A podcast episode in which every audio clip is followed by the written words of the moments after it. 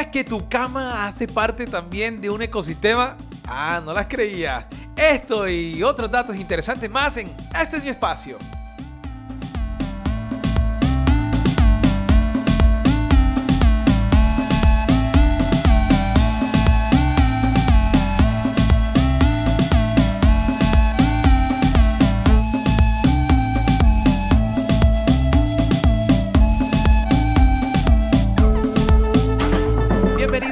Este es mi espacio. El programa que enciende la chispa de tu curiosidad. Este es mi espacio es una iniciativa de la Gobernación del Atlántico que a través de su Secretaría de Educación Departamental brinda la oportunidad de llevar contenido entretenido de una manera fresca, dinámica y divertida. Y en esta oportunidad nos acompaña en la mesa de trabajo Andrea López. Y Haider Utria. su servidor Jorge Salazar.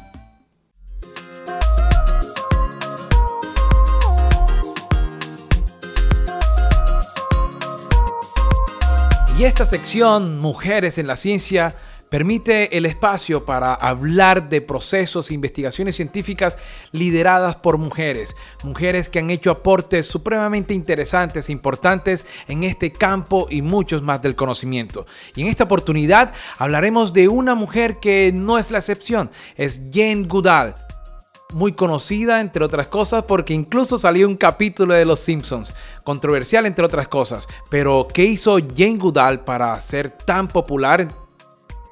Yo quisiera iniciar esta conversación dejando en el tintero una pregunta que nos da apertura a entender por qué estas contribuciones de Jane Goodall son tan importantes para la ciencia.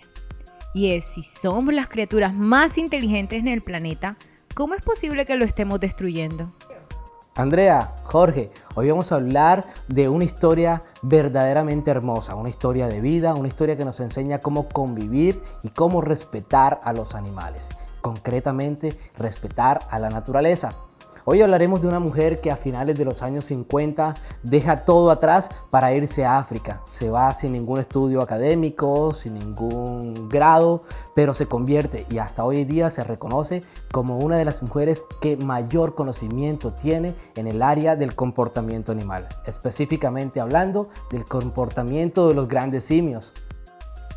Célebre primatóloga inglesa que ha revolucionado la ciencia desde 1960 por estos métodos innovadores y sus fascinantes descubrimientos sobre la conducta de los chimpancés salvajes en Gombe, Tanzania. Pero bueno, para empezar a hablar de Jane Goodall vamos a remontarnos a los años 40, cuando ella junto a su padre y su madre deciden huir de Londres. Recordemos que para la época estaba en pleno auge la Segunda Guerra Mundial. Es allí, lejos de Londres, en una casa granja que tenía la familia, donde Jane Goodall empieza ese amor, esa curiosidad por el comportamiento en los animales. Para ese entonces ella contaba con solo 10 años y su padre le regala un peluche que para cualquier niño podría ser un juguete más, pero que en ella despertó el interés por el cómo se comportaban estos grandes primates. Desde muy niña pensaba en hacer su vida estudiando a los grandes primates en África. Ahora, años después, ese sueño de niña se convierte en realidad. Porque bueno, después de la Segunda Guerra Mundial, la, digamos que la capacidad económica y social de la familia no era la adecuada para enviarla a estudiar en una universidad, por lo que le toca en un instituto hacer estudios de secretaria y de hecho se gradúa como secretaria, trabajo que después toma para retomar sus ganas de ir a África, recolectar dinero. En esta época de hecho vivió en casa de sus padres y cuando tuvo el dinero suficiente viaja invitada por un amigo a Nairobi, Kenia. Ya en Kenia Jane, persuadida por su amigo, busca la manera de reunirse con un célebre antropólogo del momento de nombre Luis Leakey.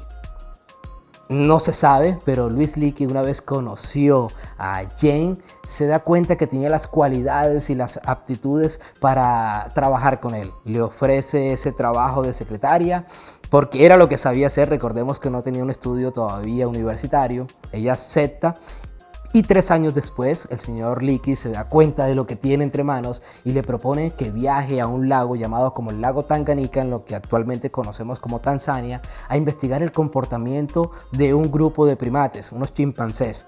A lo que ella inmediatamente dice que sí. Una vez instalada en ese campamento cercano a la manada de simios a la que el señor Luis Leakey eh, dio el reto de investigar, empezó arduamente día tras día a tratar de localizarlos. Cuando lo hizo, se dio cuenta que los simios a los que investigaba tenían personalidad, tenían emociones. Para ese entonces la ciencia no aceptaba que animal alguno tuviera algún tipo de cualidades o de nombres humanos. Ella fue pionera porque a los animales que investigaba no le colocaba nombres como espécimen 1, espécimen 2, sino que atribuyó nombres. Eh, de hecho, el primer macho que tuvo un acercamiento con ella, al tener una barba gris, lo llamó simplemente David Barba Gris. Ahora, la manada estaba conformada por unos 30 individuos, a cada uno le asignó un nombre. Entre otros podemos llamar Goliath, Liki. Bueno, todos estos nombres tenían mucho que ver con la personalidad de cada individuo. Pero llegó un día bastante importante que marcó un hito en la historia de la investigación de comportamiento animal.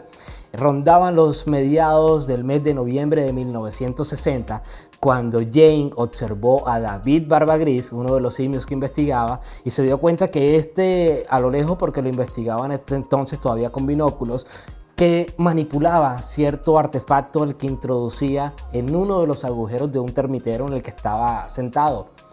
Esperó un rato y cuando David Barbagris por fin decide alejarse, se acerca y se da cuenta que lo que manipulaba era una rama que introducía en esos agujeros donde esas termitas, las termitas soldados, eh, se aferraban con sus mandíbulas y una vez extraído esa ramita tenía un banquete de termitas. En ese momento se marca el hito, porque hasta ese entonces se creía que el hombre y solo el hombre podría utilizar herramientas. Ella se da cuenta que no es así, sino que los primates superiores, llámense orangutanes, chimpancés y gorilas, podían manipular. Y no solo manipular herramientas, podían manufacturar herramientas, fabricaban herramientas. Estas investigaciones eh, que menciona Haider son muy importantes porque también lograron que ella observara la marcada tendencia de los chimpancés a tocarse, a abrazarse, a tomarse de las manos e incluso a besarse. Y además, eh, también podemos observar que el comportamiento de las crías se asemeja un poco a los miembros maduros de su especie, es decir, aprenden imitando. Esto es interesante no solo en la medida del comportamiento humano, de cómo ver el comportamiento humano, sino en la forma en cómo ellos asumen una comunicación no verbal para poder, redundando en la palabra, comunicar o dialogar. Y bueno, estas observaciones que hizo Jane Goodall no solamente nos pone nuevamente esta pregunta con la que iniciamos. ¿Cómo es posible que estemos destruyendo el planeta y los ecosistemas si se pueden asemejar un tanto a lo que nosotros somos como especie. Este ejemplo de esta valerosa y prestigiosa científica demuestra que las selvas, los bosques con su fauna, su flora, no solo deben llamar a nuestra sensibilidad para su conservación, sino también a la importancia del estudio de la ciencia como una forma de despertar y ver el mundo.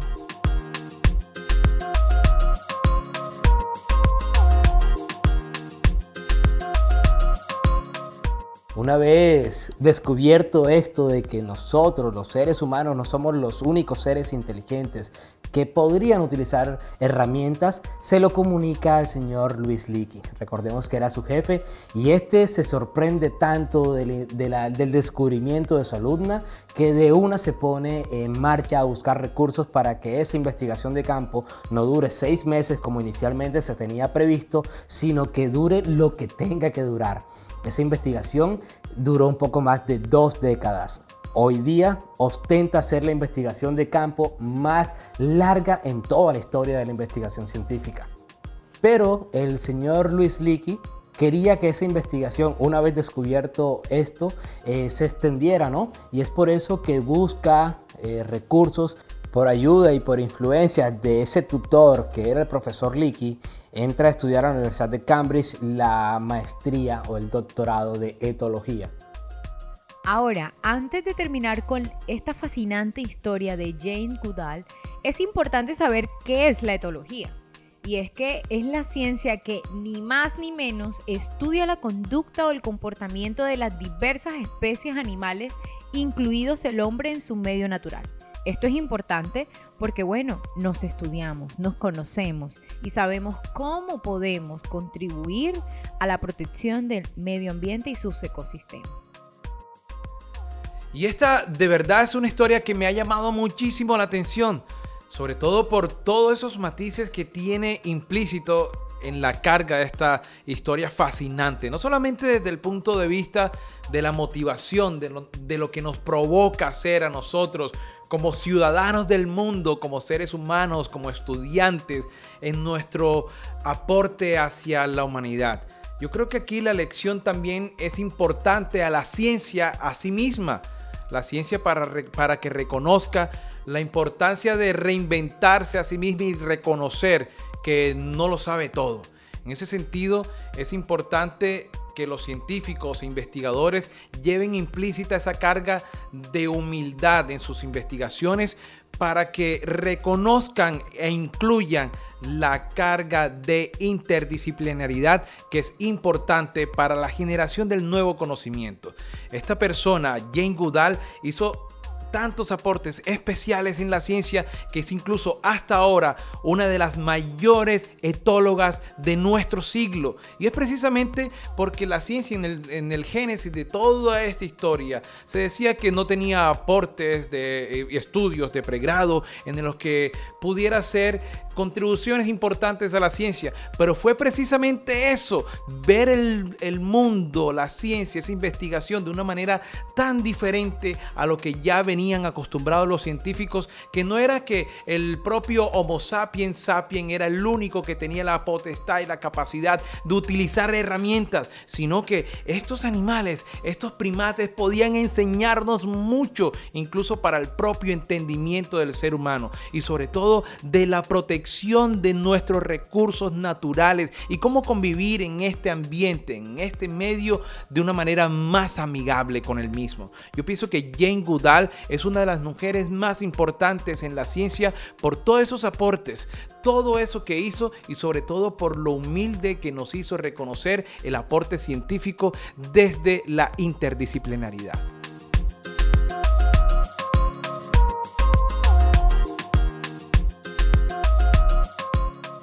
Y con esta historia de Jane Goodall terminamos esta sección que nos llama mucho la atención de mujeres en la ciencia.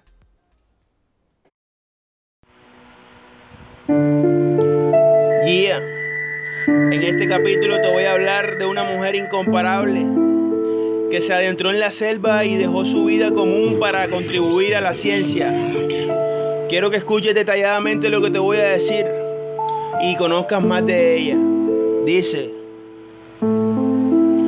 su padre un hombre de negocios y su madre joven novelista, en aras de que el sueño de esta niña sea realista, que era ir al África no lo perdía de vista.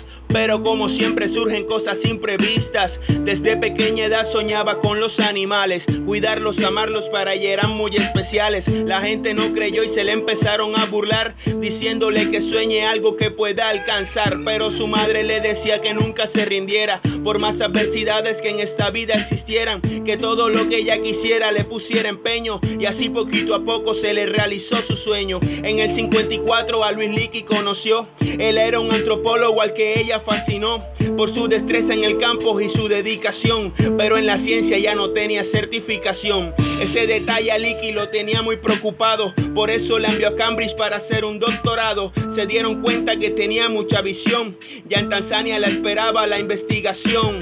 Tenía que ver el comportamiento del chimpancé, las cosas que no hacía y las que podía hacer, pero quién diría que este la iba a sorprender, practicaba la manufactura como cualquier ser.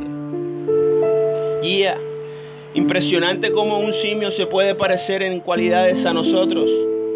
Por eso ella luchó, dice. Desde allí es la defensora de los animales. No le cambia el pensamiento, menos ideales. Hoy se convirtieron sus sueños en realidades. Para mí un simio es amigo, ya no son más animales. La reina de la selva como ella no hay igual. Este capítulo dedicado a Jingudal. Sí. Jin, Jin, Jin de la selva. Yin, yin, yin, yin de la selva. Uh, uh, uh, yeah. Sabi Lozano en el beat. Yeah. Este capítulo es para ti. Yin, yin, yin, yin de la selva.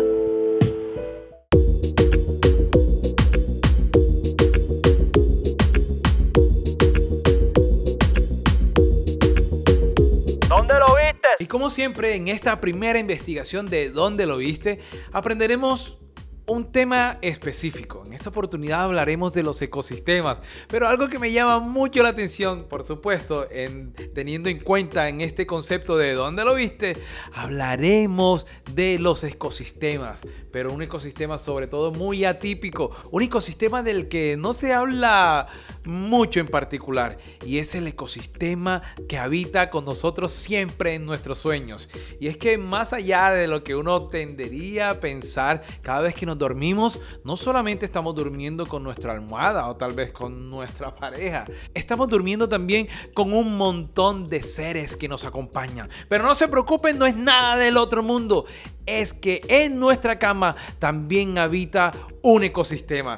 Pero, ¿qué es un ecosistema y por qué estamos viviendo con eso? Bueno, pero un ecosistema en nuestra cama un conjunto formado por seres vivos y elementos no vivos del ambiente relacionados entre ellos en mi cama, debajo de mi almohada, donde reposan mis pensamientos.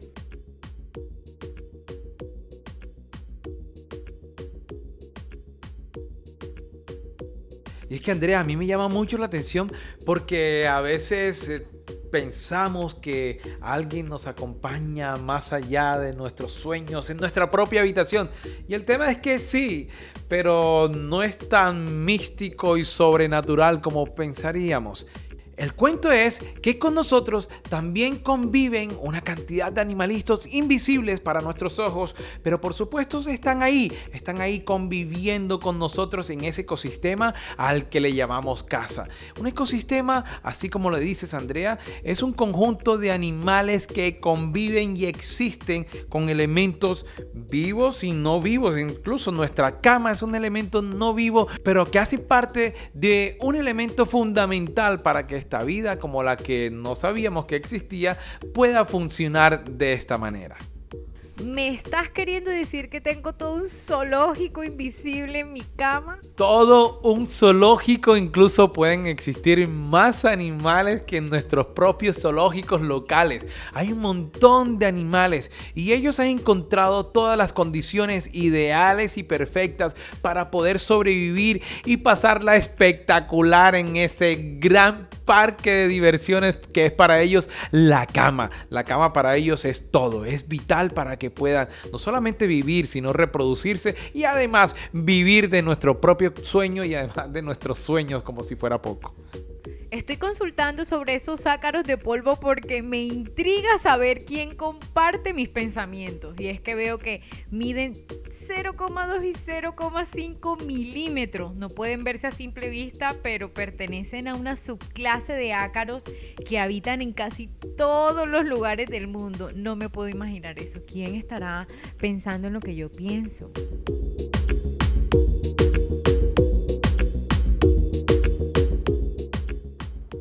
Bueno, eh, ahorita escuché el término zoológico y me hizo o me despertó mucho la curiosidad saber que cuando asistimos a uno de estos lugares encontramos muchas especies animales. Es decir, en nuestras camas, aparte de los ácaros, encontramos otras especies animales y de hecho sí, investigando un poco me di cuenta que no solo son los ácaros, sino encontramos arácnidos, insectos, algas, hongos, bacterias, un montón de especies animales que comparten nuestro lecho con nosotros. Y a que no adivinen de qué se alimentan. Se alimentan, en el caso de los ácaros, de nuestras células muertas. Esas células muertas de nuestra piel que caen es el alimento, es lo que les, digamos, le da la energía para seguir en ese ecosistema que llamamos cama. Algo supremamente espectacular y que hay que aprender a vivir con eso es que no queremos de alguna manera tratar de satanizar el lugar donde vivimos, vemos televisión, dormimos, hacemos nuestra siesta. No es absolutamente normal convivir con esos animales y ese ecosistema al que también podemos denominar que es la cama. En la cama habitan tantos animales que no hay lugar ni colchón en el mundo que se salve a este tipo de situación. Entonces hay que vivir con ellos porque desde el inicio de nuestra especie como seres humanos siempre hemos habitado y convivido con estos pequeños amigos.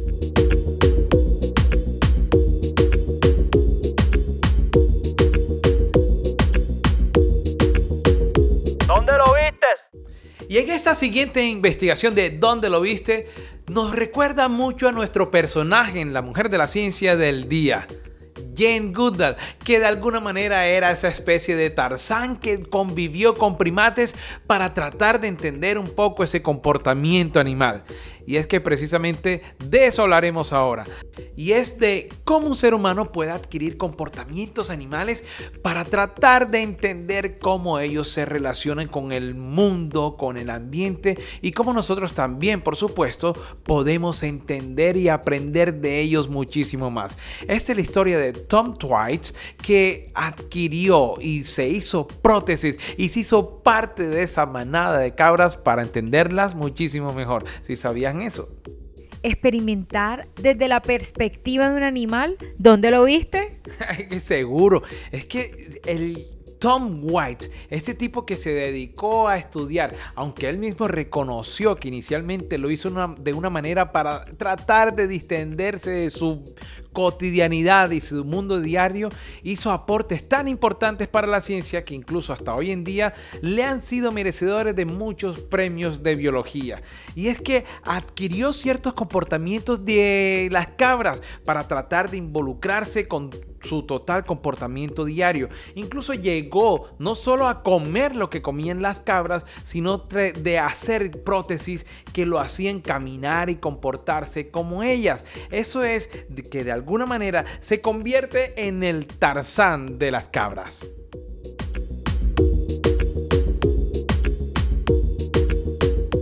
Bueno, y pero para saber un poco más lo que hizo Thomas Twice, tenemos que saber que tenía muchos conocimientos en varias áreas y entre esas la biología y además fabricaba prótesis. Mezcló ese par de conocimientos y por alguna razón se preguntó cómo sería la vida de una cabra en las montañas. Entonces fabricó una serie de prótesis que de cierta manera ubicaban su posición natural como una cabra, es decir, caminaba, se desplazaba, la locomoción era totalmente como lo haría una cabra se movía como una cabra, se alimentaba como una cabra, realizaba todas estas actividades que haría una cabra. Andrea, tal cual lo escuchas, eh, diseña estas prótesis porque quería sentir lo que era ser una cabra.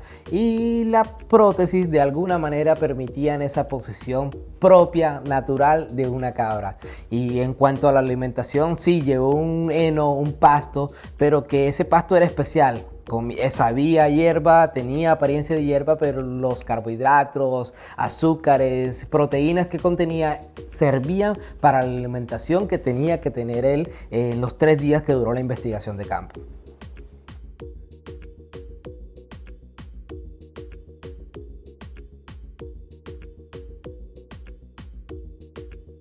Y es así como Tom Twites junto con su equipo de colaboradores, recibe el premio de IG Nobel, que no es más que una suerte de premio Nobel que reciben de genuinos premios Nobel de la Universidad de Harvard. La Universidad de Harvard, recordemos que es algo así como el Real Madrid o el Barcelona de todas las universidades del mundo. Es la mejor universidad o de las mejores universidades del mundo y ofrecen este prestigioso galardón que se entregan a investigaciones que pueden en lo absurdo, inverosímil y tal vez en lo ridículo. Y esto es ¿Dónde lo viste?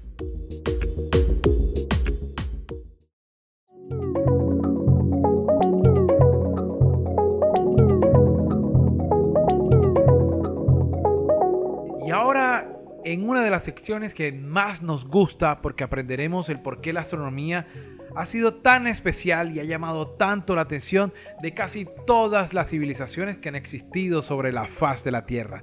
Con ustedes, el profe Alf nos va a fascinar con todo esto que tiene para contarnos el día de hoy.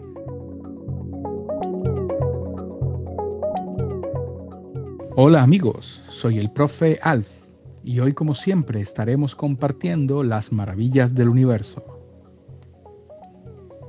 Dicen que la astronomía es la más antigua de las ciencias, existente desde cuando el hombre primitivo fue capaz de levantar su mirada, maravillarse y hacerse preguntas que apenas hasta ahora ha comenzado a responder. ¿A que no sabías de dónde han salido los nombres de los días de la semana y qué tienen que ver con la astronomía? Por increíble que parezca, el día lunes está dedicado a la luna, el martes al dios y al planeta Marte, el miércoles a Mercurio, el jueves a Júpiter, el viernes a Venus, el sábado a Saturno y finalmente el domingo, que no se ha dedicado a ningún dios mitológico romano y a ningún planeta, pero sí al dios de los cristianos a quien se referían como Dominicus, en latín, el Señor. Pero en inglés aún sigue siendo el día del sol, Sunday. Si fuésemos extraterrestres y estuviéramos curioseando por aquí, seguramente pasaríamos de largo sin encontrar mucho interés en un pequeño mundo que desde lejos parece no ofrecer nada. Sin embargo, de cerca la historia es muy distinta. Nuestro planeta es único. La Tierra, una roca esférica de 12.756 kilómetros de diámetro, es tan pequeña que muchos le han dado la vuelta usando botes a motor, botes a vela, globos, aviones e incluso hubo alguien que lo hizo a pie. En la era espacial ha sido muy común que una nave tripulada haga órbitas terrestres. De hecho, mientras estoy hablando, seis astronautas viajan a bordo de la Estación Espacial Internacional dando una vuelta a la Tierra cada 93 minutos. Y durante todo lo que va corrido del siglo XXI, ha habido alguien en el espacio. Si tenemos buen horizonte, paciencia, cielo despejado y tal vez un poco de suerte, quizá podamos ver a Mercurio. Nunca se aleja del Sol, así que solo es posible verlo por un tiempo muy corto, al atardecer o al amanecer. Recibió este nombre en honor al dios romano hijo de Júpiter. Es el planeta más cercano al Sol, rocoso, parecido a la Luna, y con una temperatura que en el día alcanza los 350 grados Celsius. Después de los atardeceres y antes de amanecer, también es posible ver al planeta Venus, el cuerpo celeste más brillante del cielo nocturno después de la luna. Recibe este nombre por la diosa del amor, la belleza y la fertilidad en la mitología romana.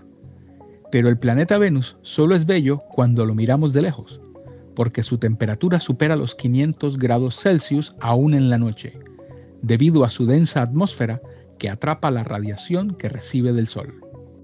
Después de Júpiter y también visible desde la Tierra está Saturno, el verdadero Señor de los Anillos, a simple vista diferenciable como un punto amarillo pálido. Se trata de un planeta gigante de gas con hermosos anillos que giran alrededor de su zona ecuatorial, a pesar de ser tan grande, es sumamente liviano. Y si hubiera un mar lo suficientemente grande para contenerlo, flotaría. No sabemos cuántas lunas tiene Saturno, pero hasta ahora se han descubierto más de 80 que son seguras y al menos unas 200 sin confirmar. La más grande, Titán. Los siguientes planetas en orden desde el Sol no son visibles sin ayuda, y fueron descubiertos después de que se inventara el telescopio. Son el caso de Urano, otro gigante de gas azul, con anillos y al menos 27 lunas, y Neptuno, el último de los grandes planetas de gas, lejano, frío, también con anillos y 14 lunas descubiertas hasta la fecha.